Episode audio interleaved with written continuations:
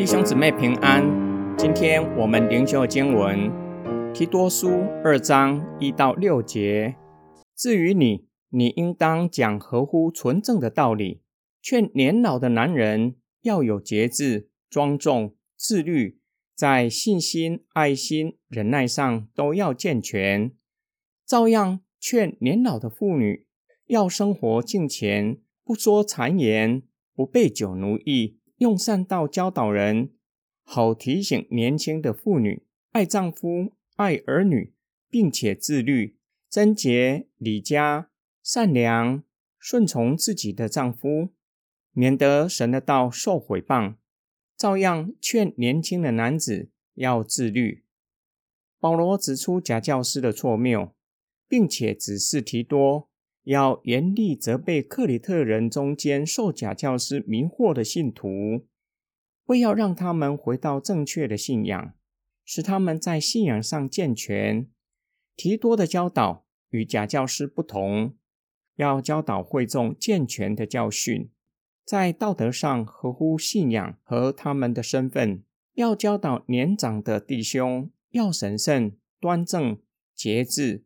以及合乎信仰的品德、信心、爱心和忍耐上都要健全，行为和生命都能够一致。劝勉年老的姐妹，行为举止要合乎信仰的要求，不说闲话毁谤人，不酗酒，很有可能是克里特妇女独有的问题，并且十分严重。在家庭要善尽教导的责任。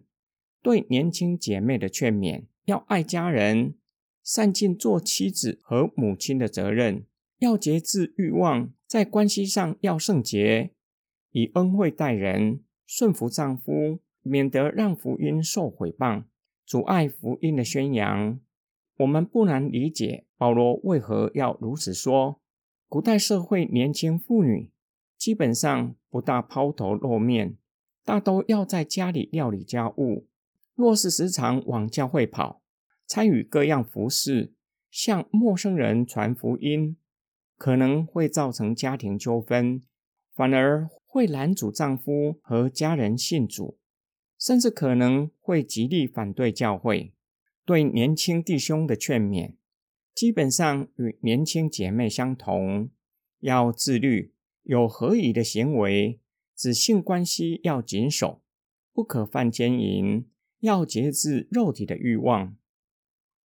今天经文的默想跟祷告，从保罗的劝勉来看，人的一生，无论是年轻人，或是已经进入婚姻的成年人，还是年长者，都需要对付肉体的情欲，都需要对付最对人性的瑕疵。其中又以节制，是一生要努力对付的。也是每一个人需要去对付的。在保罗的劝勉中，无论给年长者或是年轻人，都提到要节制，有可能是对性、金钱和权力的欲望，这些都是一生要去对付的罪。保罗劝勉提多要教导会众健全的教训，让会众知道怎样的行为才是符合信仰。让会众有依循的准则。保罗的劝勉提醒我们，有些时候一个人走偏了道路，其中一个原因就是没有清楚的规范，使得行为没有依循的准则。这样的劝勉提醒做父母的，并且提醒带领少气和学青的辅导，要尽到教导的责任，让少气和学青的行为。有依循的准则。今天的经文给年轻姐妹的劝勉，包括年轻弟兄在内，值得我们反思：什么才是最有价值的工作？事业有成，还是让孩子在信仰上站立得稳，教导出敬虔的后裔，才是最有价值的工作？我们一起来祷告：爱我们的天父上帝。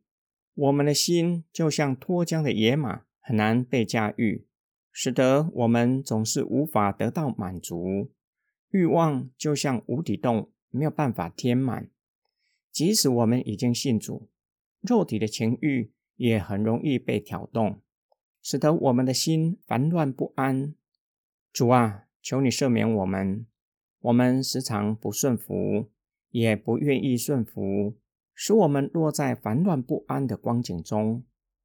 主啊，求你怜悯我们，赐给我们力量，使我们可以靠着主胜过肉体情欲，特别是情欲发动的时候，使我们的心被勒住，以至于可以及时回头归向神。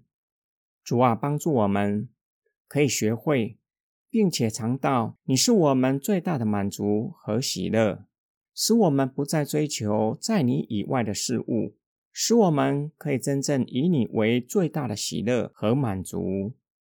我们奉主耶稣基督的圣名祷告，阿门。